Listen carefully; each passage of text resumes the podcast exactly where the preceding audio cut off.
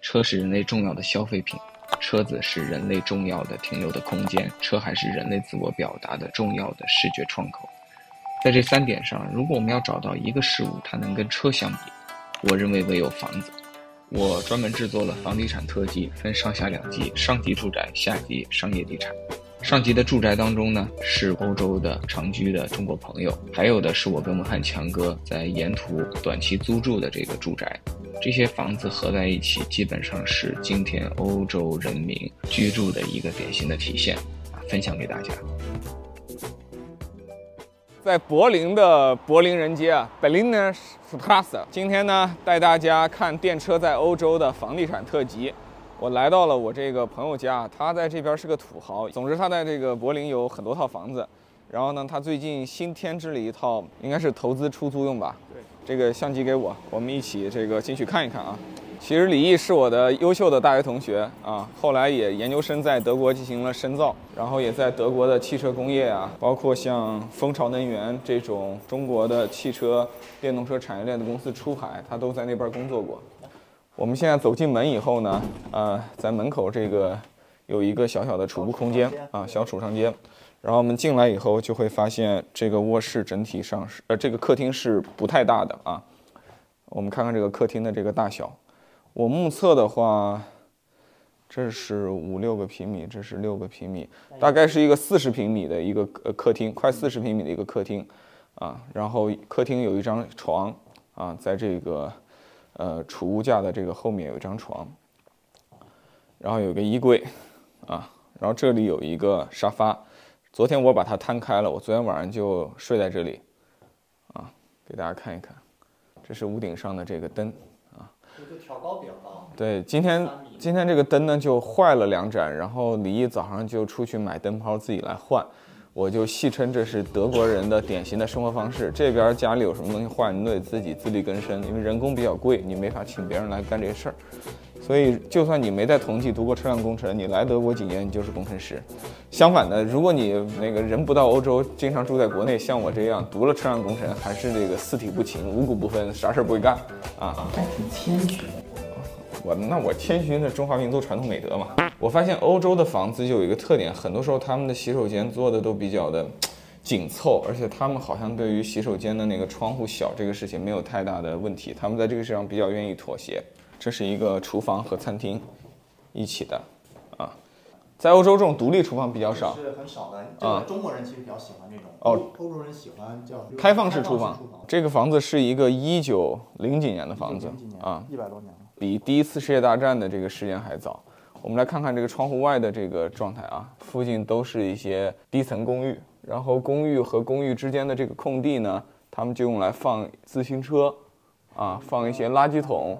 啊，这是非常德国、非常荷兰的这个作风。荷兰会更严重一些，荷兰的这个公共空间放的自行车会更多。离这个房子呢，说下价格，多少钱买的？二十七万欧吧，全都算下来，换成人民币就二百万。这个柏林城的柏林人大街。在这边也算是市区地带，啊，到最繁华的商圈就是两三站地铁。它这儿在东西德之间，但是相对靠近西德的核心区。对，呃，出门就是地铁，地铁房。而且李毅这房子有个好，我们昨天晚上到的很晚啊，然后我们晚上还出去有一个二十四小时超市，对，就在这儿走路一分钟的地方。德国是很难有二十四小时超市的。对这种不规律的，嗯，这种生活夜猫子类型的还是比较友好。这是德国最常见的普通人的房子，对吧？那你这个房子你买下来是为什么呢？这种房子，第一是离我家比较近，家里来人的话，嗯，像是我父母或者我这个岳父岳母来的话，这样我临时可以在这儿住一下，嗯，方便。还有呢？出租吗？出租一个月能租多少钱？这个能租一千欧。一千欧就相当于差不多八千人民币。为啥二百万人民币的房子就能租这么多钱？我在上海五百万人民币的市值的房子都租不了八千块。啊，那你那个涨得快。涨得快，对啊，啊，房价涨得快。李毅那个好多年没回国了，他不了解国内最新的这个行情啊。对，好。这个是一个生猪肉，配点酸黄瓜，据说这是德国传统的一种面包。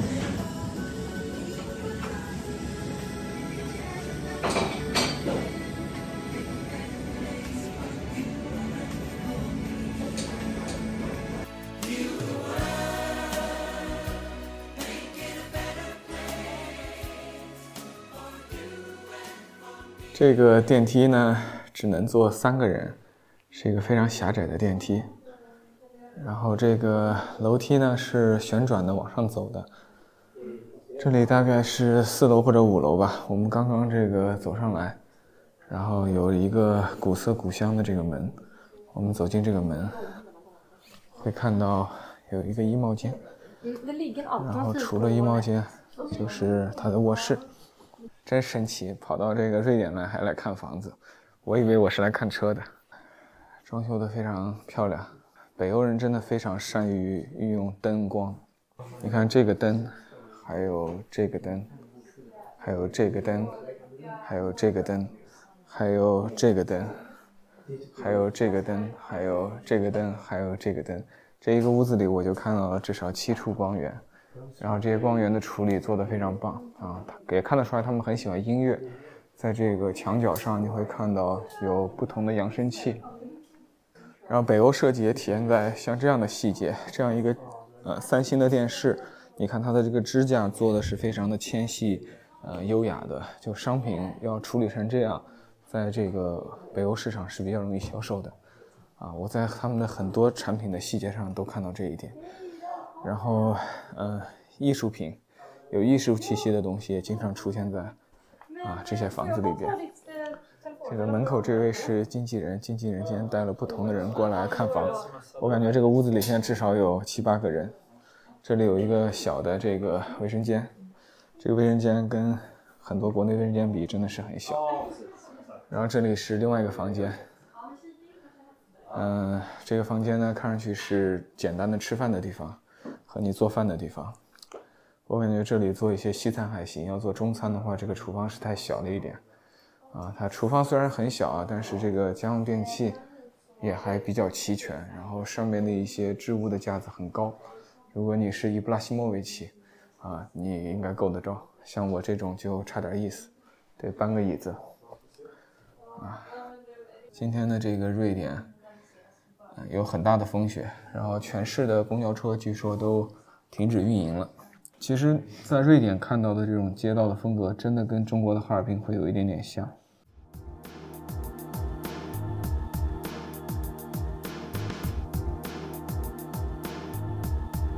停停停停停停！这是我们今天住的这个房子啊，一个意大利的联排小别墅。OK，it's open。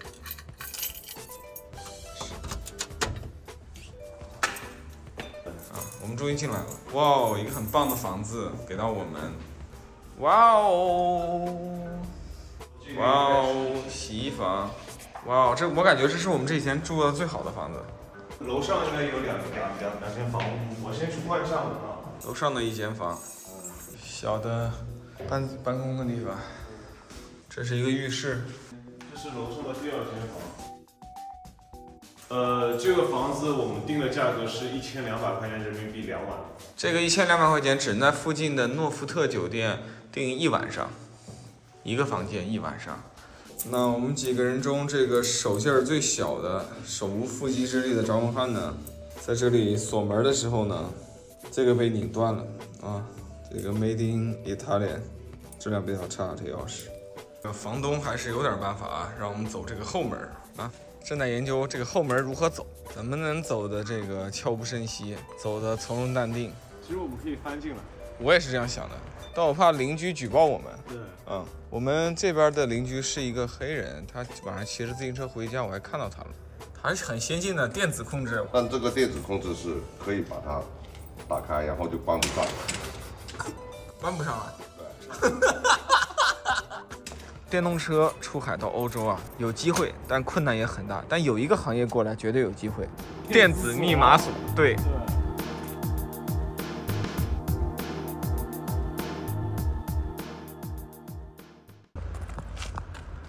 强哥，你在羡慕什么呢？这个，这有点鸟语花香有点超现实，我觉得。对啊。这个是我就住的这个。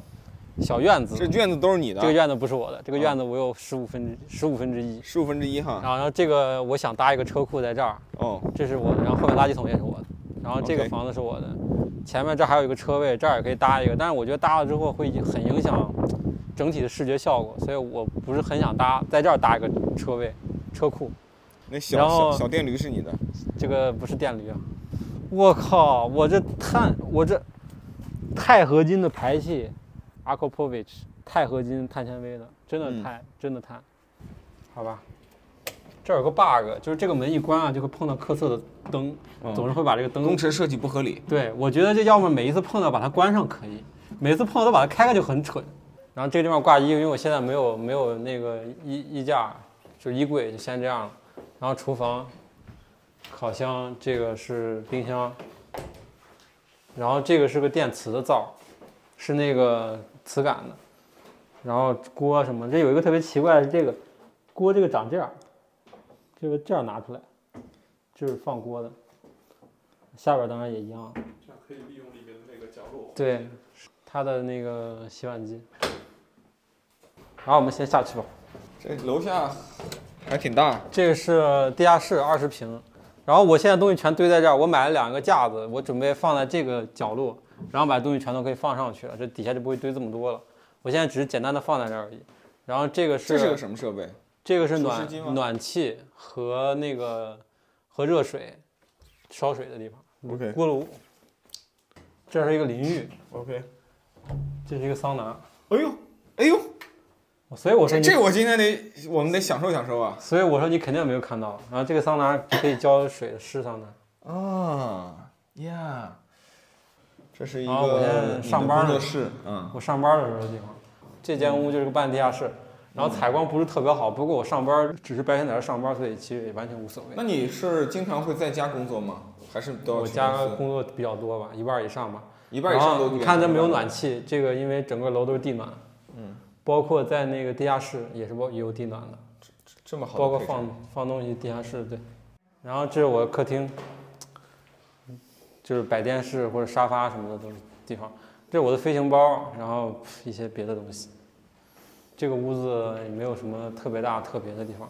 卢西家的院子，对这个院子可能也二十平吧，这边加一点，然后这儿花园，这个上面有个阳棚可以可以。可以打过来，我们去楼上看看。对，是个小朋友的屋子。小朋友的屋子，但你现在还没有小朋友。对，所以我放了一架飞机。这三三零 neo 是我们公司新买的。哦，Airbus。那这算是三楼。这是主侧，然后主侧的地暖就特别给力，我也不知道为什么。这是主卧，上面是斜的。但是这边也挺高的，所以那边挑高就特别高了。对，这个房子采光特别好啊。这个屋子是，然后这个当然也可以放下来。这边的视野和采光挺好的，隔壁家一看就是有孩子的，还自己做了个滑滑梯。对，是他们有孩子。上面是我的现在睡的地方。对啊，我哎，住这么大一豪宅，自己睡得这么寒碜。哎，我首先我现在没住在几天还。第二呢，我那个车放不下床，我如果是往上订床，让他给我送过来的话，我天天又不着家，我不一定哪天在，有没有人帮我收？然后这上面其实也不知道干嘛用，但就是在这看个书或者什么的，趣味性大过实用性，没啥实用性。哦，所以三三上地下室有五层，对吧？建筑面积一共多少？你你已经看完了，一百四十三居住面积加二十地下室，嗯，花园可能有二十吧。但怎么看怎么感觉不像只有一百四十三平啊？然后还有那个门口的车位，两个车位加起来可能有三十吧。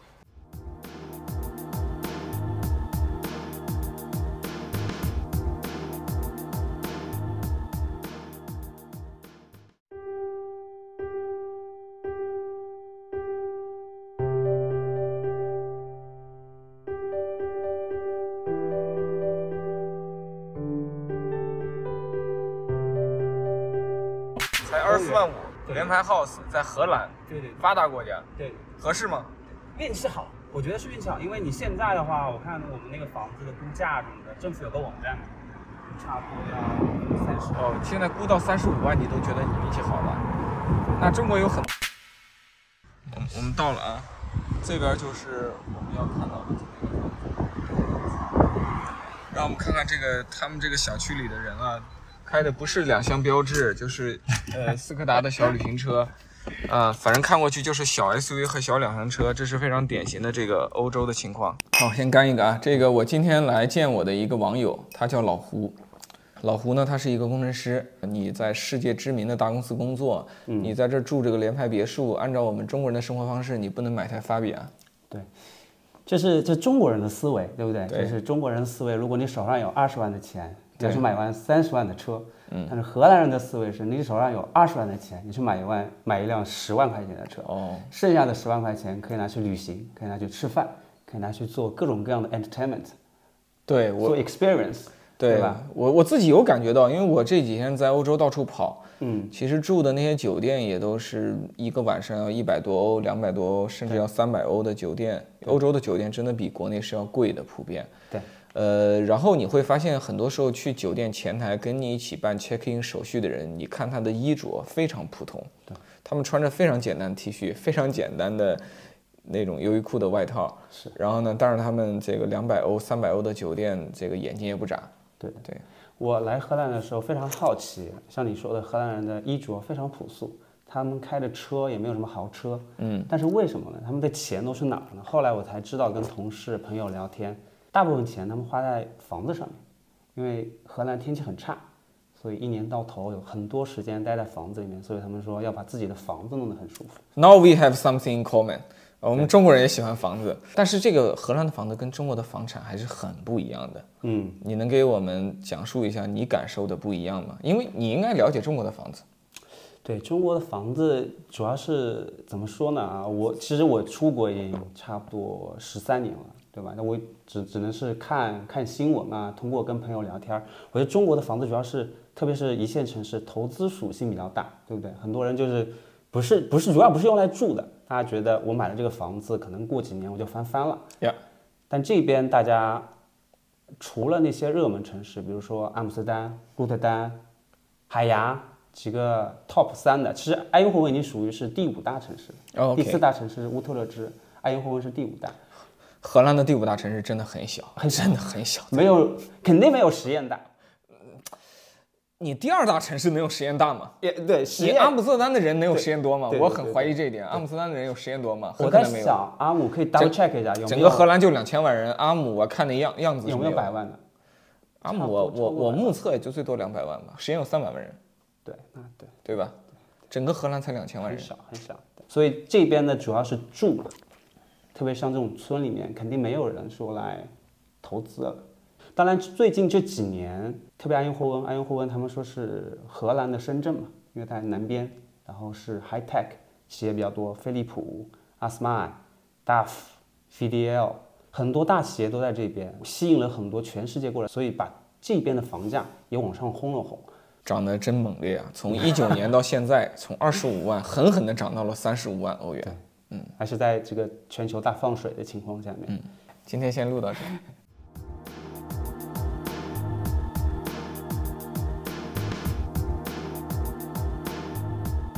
这是我们住的公寓，一座非常古典的公寓。这是都灵的市中心，老城区。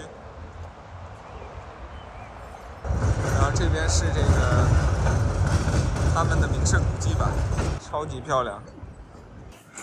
来办入住啊！这边是历史建筑，所以我们把所有的箱子扛到了这个四楼。你看，强哥扛不动了，强哥。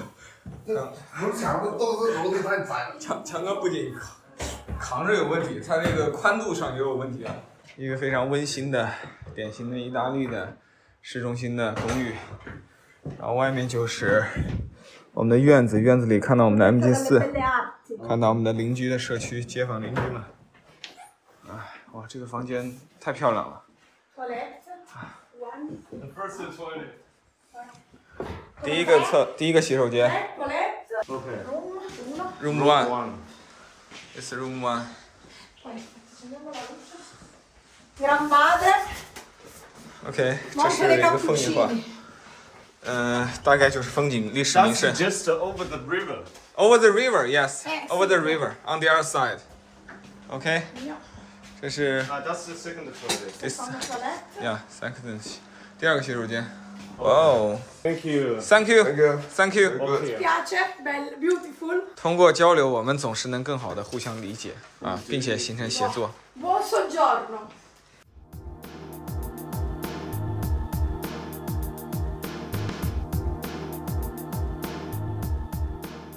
难怪他们告诉我说鹿特丹特别的新，特别的时尚，跟一般的欧洲城市不一样。原来是二战的时候经历了太多的战火，导致整个城市彻底的重建。看起来很像上海的北外滩，一个非常非常美的城市。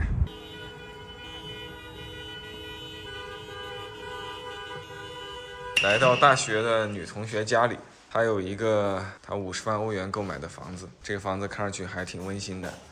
我刚进来的时候就夸这房子小巧玲珑，非常的精致啊，就像他的生活方式一样。呃，刚夸完他就告诉我，原来这房子有三层啊，所以其实我们只看到第一层，然后上面还有两层。而这个房子大概在呃荷兰一个非常 fancy 的城市鹿特丹，非常靠近它的呃最中央地区。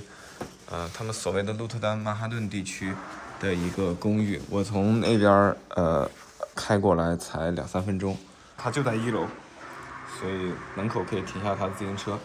然后在地下室，它有一个车位，但它比较土豪，买了车位以后从来不买车，那车位就一直空着，也不出租。这是它的后院，很不错吧？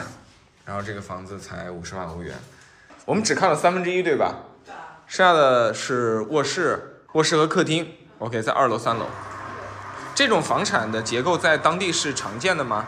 因为很多的公寓不都是一层楼，或者最多是那种 studio，就是挑高比较高的一层楼。这个面积大，但它占地面积小，所以就如果你一百四十四大一栋大平层来卖的话，就比这个贵很多，贵个十几万吧。OK，那也不是很贵啊。嗯，三楼卧室看出去的室外空间是一个公共的花园。这种公寓的好处就是它的花园不需要你自己去维护。如果你住别墅，花园自己去打理其实是很花时间或者很花钱的。大家除了放自行车，还喜欢在外面支一个小沙发、小桌子喝咖啡。耶，看看早餐，早餐啊，这是一个典型的这个欧式的早餐和午餐的一个结合。我们被要求把所有东西都吃下，以便我们今天可以直接开车到法兰克福。这是我的同学。Hello，多吃一点。哦，好的。